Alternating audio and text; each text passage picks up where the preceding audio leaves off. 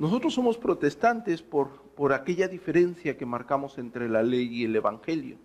Es decir, nuestra separación, nuestra ruptura con Roma, si ustedes lo quieren ver así, es esa concepción, eh, básicamente de la teología reformada y de la teología del pacto. Quiero englobar algunas cosas para que ustedes tomen en cuenta lo que hoy se va a hablar, porque es muy importante. De aquí, de aquí va a pender su comprensión de la teología del pacto, no solamente de la teología del pacto del federalismo de Londres de 1677-1689, sino también ustedes van a lograr comprender con la clase de hoy el, el federalismo de Westminster. ¿sí? Entonces es muy importante porque a partir de aquí eh, todavía nos faltan algunas clases de visualización conceptual antes de entrar a los pactos y a los textos y, empezar a refutar lo que se tiene que refutar y, recopilar lo que tenemos que hablar. Pero vamos, vamos, vamos primero entendiendo algo, ¿no? Hablamos nosotros de un, eh, de un pacto como un compromiso que está bajo sanción eh, y que Dios se relaciona con el hombre por medio de pactos eh, donde Él establece leyes y promesas. Y esa revelación de Dios y ese, eh, ese eh, regalo, porque es un regalo, un pacto es un regalo de Dios, porque son cosas que el hombre no tendría acceso si no fuese por la condescendencia divina. Esa condescendencia por medio de, pactos de parte de Dios está estructurada en toda la autorrevelación. Entonces, dijimos, eh, la autorrevelación de Dios en la historia de la redención está estructurada de esa forma. Y nosotros dijimos que únicamente hay dos tipos de pactos en la escritura. En estructura son dos pactos únicamente, pactos de obras, es decir, haz esto y recibirás aquello, y un pacto o pactos de gracia, donde Dios condescendiente entre todas sus bondades, él, te lo otorga sin que tú hagas algo para obtenerlo. Y hablamos de los pactos imperiales de vasallaje y nosotros vimos que, que la hermenéutica dentro de la teología del pacto, la hermenéutica pactual, está basada en los, eh, eh, en los tratados imperiales de vasallaje. Y bajo esa hermenéutica y bajo los conceptos del Nuevo Testamento, porque recordemos que, nosotros tenemos que ver el Antiguo Testamento a la luz del Nuevo Testamento. Es una, interpreta, una, una hermenéutica reformada la sola escritura. La escritura interpreta la misma escritura. Y nosotros dijimos que va a haber cabezas federales. Eso era muy importante, ¿verdad? Y que si nosotros visualizamos la cabeza federal, con quien Dios pacta, nosotros sabemos quiénes son los miembros de ese pacto.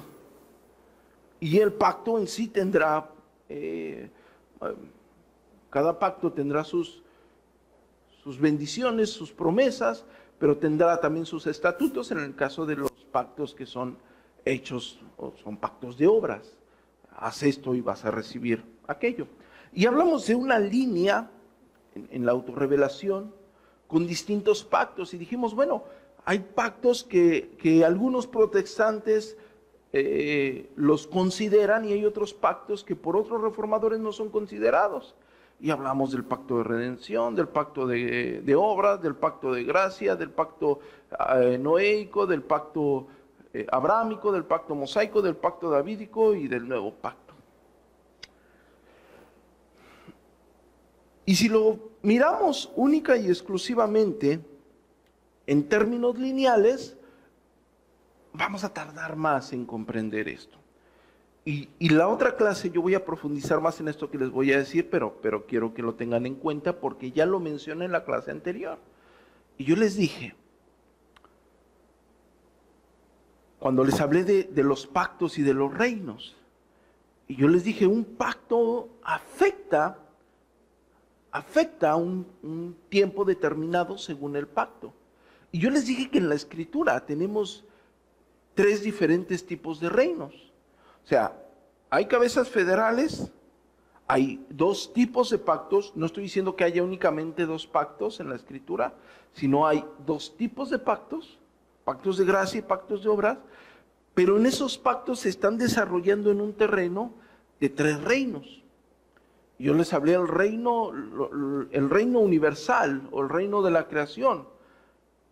Y les puse un ejemplo en el cual vamos a profundizar más adelante, que es el pacto de obras. El pacto que Dios hace con Adán en el huerto del Edén. Y dijimos, es un pacto universal. ¿Por qué? Porque afecta a toda la creación. ¿sí? Lo mismo sucede con el pacto noico, que posteriormente vamos a estar hablando también a detalle. Porque afecta a toda la creación. Independientemente, si hablemos, eh, no estoy haciendo o no estoy especificando la esencia del pacto, la naturaleza del pacto en, tal. Y también hablamos que existen pactos eh, que están dentro del terreno de los reinos del Israel teocrático. Nosotros hablamos del pacto abrámico como el inicio de esos reinos, de ese periodo. Ojo, estoy diciendo periodo únicamente para que ustedes lo conceptualicen fácilmente. Pero no, esto nada tiene que ver con la, con la discontinuidad del dispensacionalismo. ¿sí? Acuérdense que el dispensacionalismo, ya hablamos, es discontinuidad y discontinuidad. No, no tiene nada que ver. Y yo les dije, la iglesia, perdón, el reino, el reino teocrático de Israel, el pueblo teocrático de Israel, no inicia en el Edén. La nación teocrática de Israel inicia con el pacto abrámico. Y tenemos el pacto mosaico y tenemos el pacto davídico. Y después yo les hablé que hay otro terreno, otro reino que es el reino de Cristo. Yo les dije, está el pacto de redención o pacto salutis o pacto intratrinitario ligado por naturaleza al pacto de gracia y, y visto en toda su gloria en el nuevo pacto. Eso nos lo revela el Nuevo Testamento, eso nos lo revela las mismas afirmaciones de nuestro Señor Jesucristo que ya estaremos viendo en, cuando hablemos del pacto de redención. Ahora, ya, ya tenemos nuestros tres reinos, ¿sí? Ya tenemos nuestro reino eh, eh, de la creación que afecta a todo ser humano, ya vemos qué pactos están dentro de ello, ya vemos qué pactos están dentro del Israel teocrático y qué pactos están eh, dentro del reino de Cristo, del reinado de Cristo. Ahora, ya que hemos entendido que hay tres reinos, dos diferentes tipos de pactos, varios pactos en toda la autorrevelación de Dios en esta historia de la redención, ahora tenemos que ver algo. O tenemos que partir en vez de empezar pacto por pacto de lo que llamaremos hoy y de donde dependerá su, su conciencia y conocimiento de los pactos bíblicos, que se le nombró como los pactos paralelos. Es muy importante entender. A lo mejor eh, van a decir esto, esto, esto que está diciendo usted eh, es muy sencillo, pero ya verán, ya verán las complicaciones de las cuales eh, vamos a estar hablando más adelante. Básicamente los pactos paralelos son dos, y de los que estaremos hablando y de los que estaremos eh, gracias a ellos, estaremos viendo los demás pactos. Son dos pactos que caminan en paralelo. Y nosotros tenemos que estar visualizando los demás pactos a la luz de estos. Y estos pactos paralelos, el primer pacto paralelo es el pacto de obras. El pacto que se hace en el Edén con Adán el pacto adánico, como ustedes lo quieran llamar. Nosotros eh, en la teología reformada no tenemos ningún problema por llamarle pacto de obras. Este pacto, más adelante estaremos hablando de esto a profundidad, pero ya estamos abriendo el entendimiento. Este pacto básicamente, eh, y digo básicamente, pero es un gran problema, este pacto afecta a toda la humanidad. Es decir, ojo, este pacto no tiene fecha de caducidad. No sé si me estoy dando a entender. En las estipulaciones del pacto, lo vamos a ver a detalle, hablando terrenalmente en la, en la historia del hombre, no estoy hablando únicamente de la historia eh, de la redención. de la autorrevelación de Dios en la historia de la redención. Estoy hablando en la historia de la humanidad, porque son pactos universales. Pacto con, con Adán afecta a todo, lo, a todo el hombre. Ya estaremos visualizando más a profundidad de esto.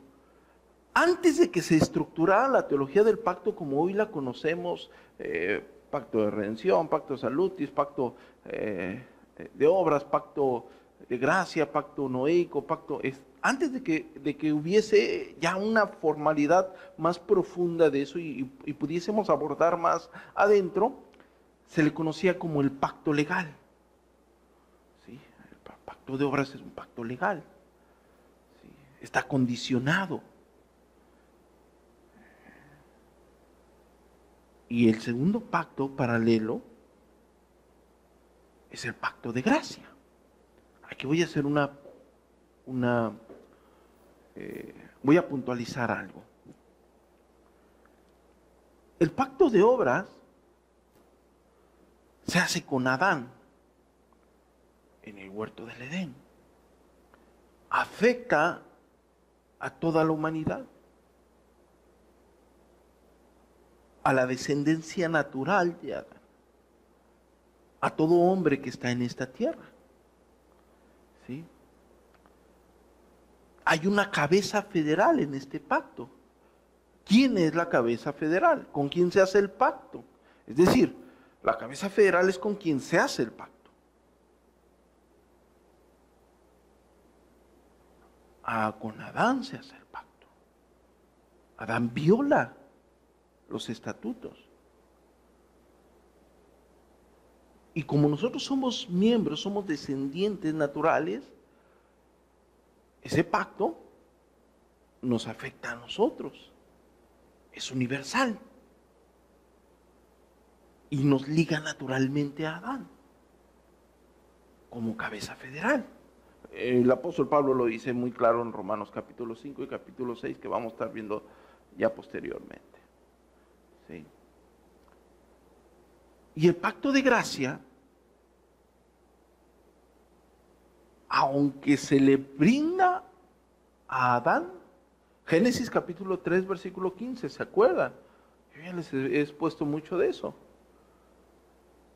Adán no es la cabeza federal de ese pacto, sino el segundo Adán, Cristo. Los miembros del pacto de gracia son receptores de esas promesas. ¿Gracias a quién? A la cabeza federal, a quien cumple las demandas del pacto. Oh, claro está, nosotros vamos a, ver eh, la estipulación interna, el desarrollo interno de cada pacto. En el caso del pacto de gracia, nosotros tenemos el Nuevo Testamento eh, que nos eh, especifica las pautas de cómo nosotros vamos a ser salvos. No, no lo dice el mismo apóstol Pablo ah, en su carta a Romanos, en la epístola a Romanos, el justo por la fe vivirá tomando Abacón capítulo 2, versículo 4. El justo por la fe vivirá. Nosotros como iglesia reformada decimos, solo fide. Está dentro de las cinco solas, solamente la fe, por la fe el hombre es justificado, por medio de la gracia de Dios. Eso tiene que estar bien presente. A lo mejor es algo que nosotros, y ustedes van a ver las contradicciones de algunas situaciones. Aquí es muy importante, escuchen esto, aquí es muy importante entender que toda la escritura es inspirada por Dios. Y cuando digo toda la escritura es inspirada por Dios, estamos hablando también de los escritos del Nuevo Testamento. ¿Sí me explico? Muy importante. ¿Por qué les estoy diciendo eso? Cuando, cuando leemos toda la escritura es inspirada por Dios. Y el apóstol Pablo dice la utilidad de la misma. Recordemos que el Nuevo Testamento no estaba aún en circulación. Y hay quienes dicen que el Nuevo Testamento no es inspirado por Dios. A quien se está refiriendo el apóstol Pablo es a las escrituras del Antiguo Testamento. Es importante entender esto. ¿Por qué? Porque nosotros vamos a interpretar el, Antiguo Testamento a la luz del Nuevo Testamento. El Nuevo Testamento nos vela, nos, da la luz de aquello que se venía formulando, de aquello que se venía eh, desarrollando. Nosotros ya tuvimos muchísimas clases de hermenéutica.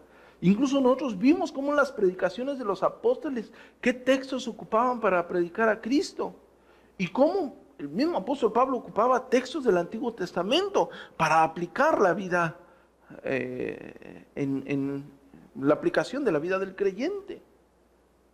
Entonces, tenemos que tener la conciencia que, que lo que está estipulado en el Antiguo Testamento debe de ser claro y revelado en el Nuevo Testamento. Si no, nuestra interpretación de algún texto del Antiguo Testamento está siendo equivocada, está siendo contraria a lo que enseñaron los apóstoles.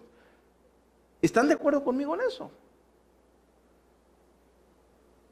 Si ustedes no interpretan el Antiguo Testamento a la luz del Nuevo Testamento, ustedes están interpretando de una forma diferente a cómo los apóstoles veían o visualizaban eh, lo escrito por, los, por la ley de Moisés, los profetas y los salmos. Ahora, ya que estamos entendiendo esto, y ya que entendemos que, venimos a formar parte de, la teología reformada en base a, esa eh, visualización de la ley y el evangelio, la cual, la cual está estipulada en estos dos pactos paralelos. No sé si me estoy dando a entender. Pacto de obras y pacto de gracia. ¿Cuál fue el primer pacto hecho con el hombre? el pacto de obras, el pacto que se hace con Adán en el Edén.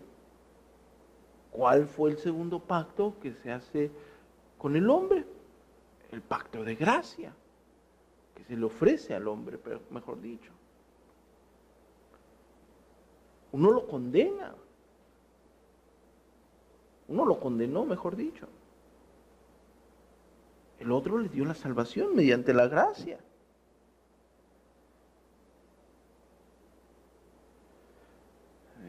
Cuando decimos que la ruptura inminente con la Iglesia Católica, es porque la Iglesia Católica, recuerden que veía este, el, Evangelio como una nueva ley, algo distinto.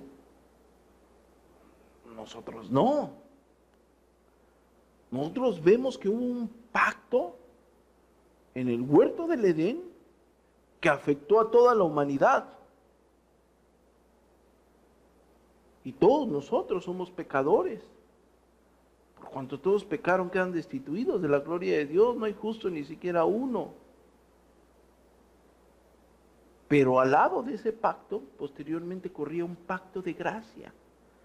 Ahora, lo vamos a llamar el pacto legal y el pacto evangélico. Nosotros sabemos que nos estamos refiriendo al pacto eh, de obras y al pacto de gracia. El pacto eh, legal nos está diciendo que necesitábamos hacer una obra para vivir. El pacto de gracia viene a estar, viene a estar dentro de las condescendencias, de la condescendencia divina. Ya que hemos entendido esto, vamos a reiterar, el fundamento del pacto legal son las obras, el fundamento del pacto de gracia es la condescendencia de Dios, el favor divino. ¿Está claro eso? ¿Está claro eso? Tenemos en estructura dos diferentes pactos pactos de obras y pactos de gracia. Vamos a tener en cada pacto una cabeza federal y los miembros de ese pacto los vamos a reconocer por la cabeza federal. Eso se va a manejar en tres distintos terrenos. Eso va a ser muy fácil de ver. Pero van a ir corriendo en paralelo estos dos pactos. Uno de obras que afectó a toda la humanidad y que afecta a toda la humanidad y que nos condena y que nos exige, nos exige, lo vamos a ver más adelante, que nos exige que volteemos a ver a la gracia de Dios para ser salvos. Y vamos a tener este pacto de gracia.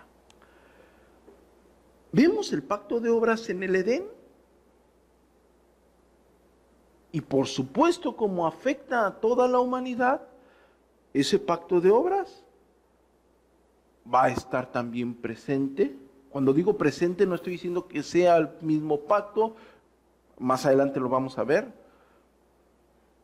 No estoy diciendo o afirmando ahorita que sea una administración del mismo pacto. No estoy diciendo también que sea un pacto subordinado, más adelante vamos a hablar de esto. Pero lo vamos a ver transcurrir con los demás pactos. Lo mismo va a pasar en el pacto de gracia. Imagínense que aquí está el pacto de obras y va a pasar toda la historia de la redención, pacto noéico, también el pacto noéico, el pacto de obras afectó a las personas que vivían en la tierra. Afectó a las personas que vivían cuando se hizo el pacto con Abraham. Afectó a las personas que vivían en el tiempo de Moisés. Afectó a las personas que vivían en el tiempo de David. Afecta a las personas, afectó a las personas que vivían en el tiempo de nuestro Señor Jesucristo. Nos afecta a nosotros actualmente, afectará a, nuestra descendencia. Es el pacto de obras, va circulando, va siguiendo. Es hecho con toda la humanidad. Y por otro lado va a estar corriendo el pacto de gracia. Aquí el punto, ya que hemos entendido que estos dos pactos están presentes tanto en la teología de Westminster, es decir, los reformadores que se eh, adherentes a la confesión de Westminster de 1647 y los adherentes o los bautistas particulares adherentes tanto a la confesión del 1644 como a la de 1677-1689. Ellos creían en los dos pactos. No sé si me estoy dando a entender. ¿Se acuerdan que la primera clase, cuando hice la introducción, yo les dije, donde los bautistas, donde todos estaban de acuerdo, los, los bautistas particulares ahí estaban de acuerdo. ¿En qué todos estaban de acuerdo? Ah, que estos dos pactos circulaban. Si tú no crees en estos dos pactos, regrésate a la iglesia católica romana. Todo protestante debe creer en esto. Es lo que nos diferencia teológicamente. Tanto los bautistas particulares, como los congregacionalistas, como los, los mismos presbiterianos. Es decir, confesión, vamos a hablar de las confesiones magnas, la confesión de Savoy, la confesión de Westminster y la confesión de Londres. De la teología de la, de la, eh, iglesia romana en el eh, siglo XVII. Todos creían esto. Donde todos estaban de acuerdo. Ahí estaban los bautistas particulares, estaban de acuerdo. Es cierto, es cierto. Vemos, está en el en la Confesión de Londres capítulo 6 y en el capítulo 7.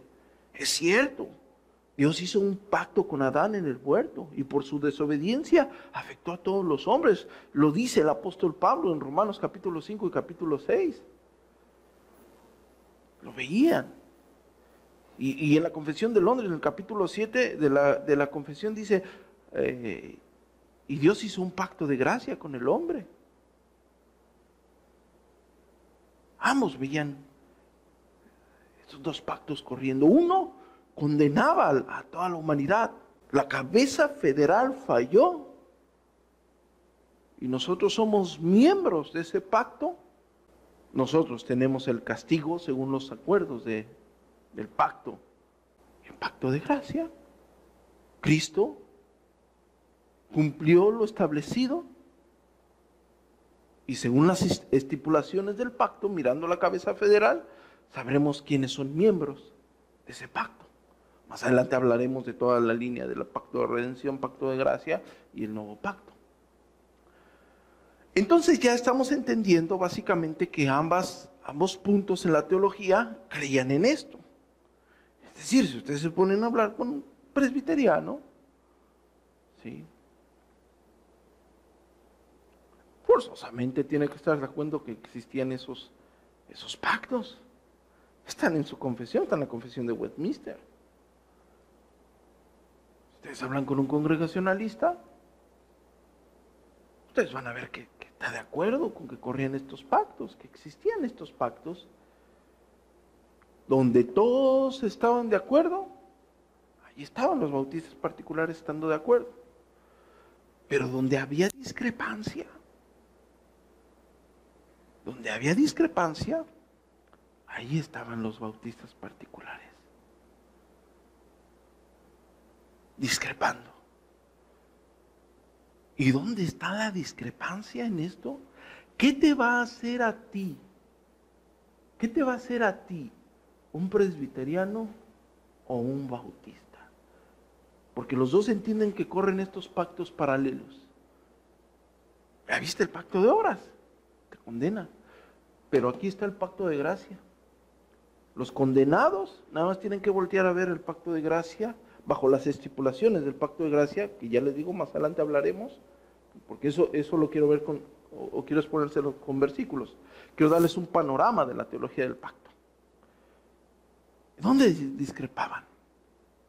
La primer gran discrepancia y que va a cambiar el entendimiento de, o tu concepto teológico de la misma teología del pacto, se encuentra en el pacto sinaítico.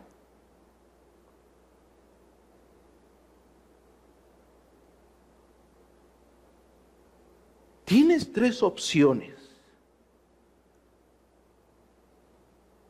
Tienes tres opciones. Creer el pacto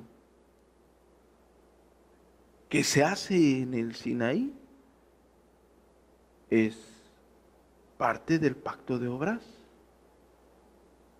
Es una administración del pacto de obras. O es una administración del pacto de gracia. O es un pacto subordinado. Si tú crees que es una administración del pacto de gracia, entonces tú crees que básicamente, voy a usar las palabras correctas para no entorpecer, de por sí soy torpe para hablar, para no entorpecer el desarrollo de esto. Si tú crees que es una administración del pacto de gracia, como Juan Calvino, básicamente tú estás creyendo, estás pensando que el Israel teocrático, la iglesia del Antiguo Testamento, es casi idéntica a la iglesia del Nuevo Testamento. Por eso tú vas a tener que ver y comparar la circuncisión con el bautismo. Así como circuncidaban, circuncidaban a los niños como señal del pacto, el presbiteriano bautiza a los niños. Tú vas a ver el gobierno de la iglesia como el gobierno estaba en el Antiguo Testamento. Es decir, gobierno presbiteriano.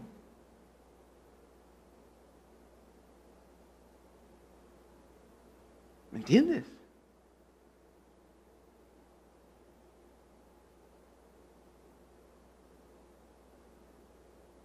Los argumentos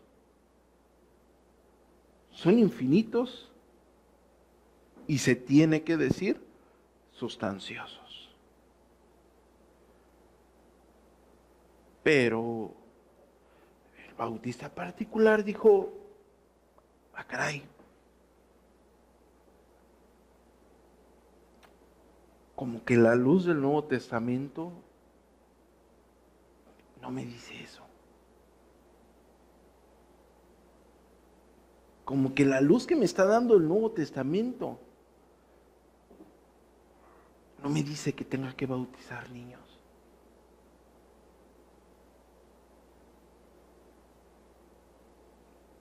Y no me está diciendo que la señal del pacto en precisión sea el bautismo.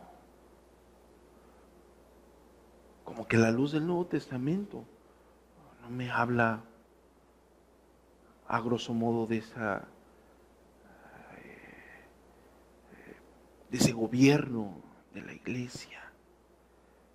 Y el bautista particular dijo, yo tengo que ver con más detalle el pacto, el pacto que se hace en el Sinaí. Yo por eso, ¿se acuerdan cuando ya tiene tiempo que yo prediqué sobre la confesión de Londres? El capítulo, precisamente estábamos hablando de la teología del pacto. Y yo les dije, ¿Saben cuál es la clave para derrumbar ese argumento? Vámonos a Deuteronomio capítulo 29 y 30. Ahí lo dice. Ahí no lo enseña.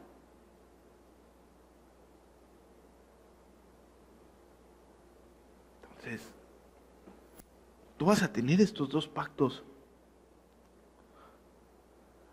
caminando, pero acerca de la identidad del pacto eh, sinaítico, para unos